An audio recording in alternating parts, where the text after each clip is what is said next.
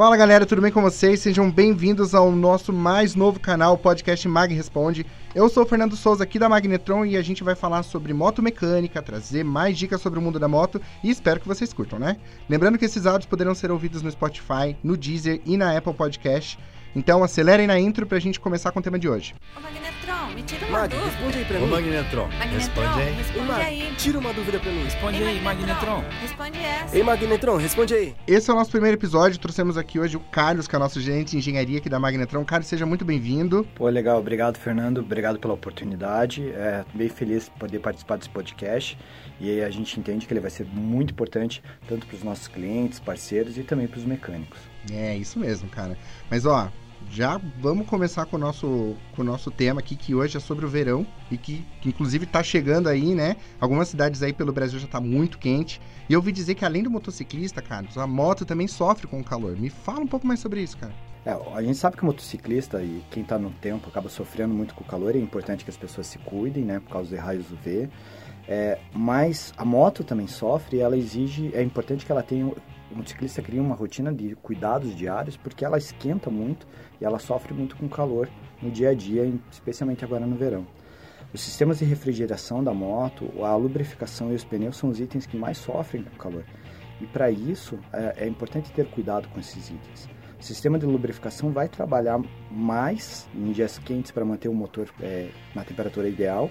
A lubrificação trabalha evitando o desgaste maior da moto, das peças da moto. E os pneus, em contato com um asfalto que ultrapassa 60 graus, são itens que acabam sofrendo pela questão de segurança do Uhum. motociclista. Entendi. E era engraçado que eu não tinha pensado nisso, porque eu, eu pensava que era só o sistema de refrigeração, né, que tava ali. Bom, mas você mencionou três pontos principais. Quais são os cuidados que então a gente tem que ter com cada um deles? É, Se a gente começar pelo sistema de refrigeração, é, é o mais óbvio, né? Ele, ele é, é muito afetado, como poderia se esperar, por conta do calor. Então, em dias muito quentes, ele precisa trabalhar mais para manter a temperatura do motor adequada. E, para isso, é, o motociclista tem que manter uma rotina é, constante de verificação como, como que está o nível de arrefecimento, para ver se ele está adequado. Legal, importante, É, exato. E, e, para fazer isso, a gente sempre recomenda que o motociclista deve fazer isso com o motor a frio, num local plano, para que não tenha nenhuma distorção, não ache que está ok e na verdade está faltando líquido. Também é importante que o motociclista jamais utilize água de torneira ou água mineral, porque como ela contém cloro e algumas, outras substâncias, ela pode corroer o motor e, e acaba piorando a situação em vez de ajudar. Sim. Se não for possível utilizar um aditivo, que a gente sempre recomenda que seja mantido um estoque mínimo para essas emergências, pelo menos o motociclista utilize água desmineralizada, que minimiza o problema. Sim. Só para completar ali, né? É, exatamente. Legal. No caso da lubrificação, é, quando ela está correta, ela reduz o atrito entre as peças da moto, do motor, e conse- por consequência ele diminui a temperatura. Então, quando a moto está trafegando em lugares é, com trânsito pesado, acelera, freia, acelera, freia, em dias muito quentes, se o nível de óleo não tiver adequado, ele vai acabar elevando muito a temperatura e sobrecarregando o sistema de refrigeração. Então é muito importante que o motociclista também mantenha uma rotina de verificação do óleo, é, verifique como está o óleo também numa posição, numa área plana, com motor a frio.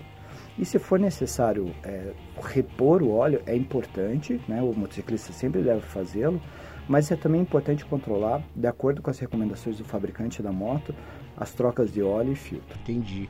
Ó, isso é muito importante, essas dicas, pra gente é, cuidar melhor da moto para que ela aumente a vida útil, né? Mas, Carlos, faltaram os pneus, né? O que, que a gente precisa fazer então para cuidar deles? Bom, os pneus é mais simples, a gente precisa apenas manter a calibragem deles. Isso porque, é, como o asfalto esquenta muito, quando você está com o pneu mais baixo, você aumenta a área de contato do pneu com o asfalto e, portanto, como o asfalto muito quente, ele diminui, a, aumenta o desgaste dos pneus, né? diminui a vida útil do pneu, que é um item de segurança. Além disso, a gente sabe que o pneu com, com calibragem baixa, ele aumenta o consumo da moto. Então, é um cuidado duplo aqui que o motociclista deve ter. Entendi. Bom, é uma cadeia aí, né? Olha só, é uma coisa que me surgiu agora sobre estacionar a moto no sol, né? Então nem sempre às vezes a gente consegue colocar numa sombra, né? Tem alguma dica, né, que a gente pode seguir para não desgastar aquelas peças externas? Eu sei que a gente falou um pouco de mecânica agora, mas essa é uma questão mais estética, né? Então, mas tem alguma dica que a gente pode fazer para para cuidar? Olha, tem, a gente sabe que o ideal é sempre buscar uma área de sombra, um baixo de uma árvore, uma área protegida, um garagem, mas a gente sabe que no dia a dia não é possível sempre, Uhum. sempre contar com isso. Então, principalmente para proteção dos itens como é, é, interruptores, é, chave de luz, o próprio painel, a gente sempre dá a dica de que essas peças sejam hidratadas com silicone líquido.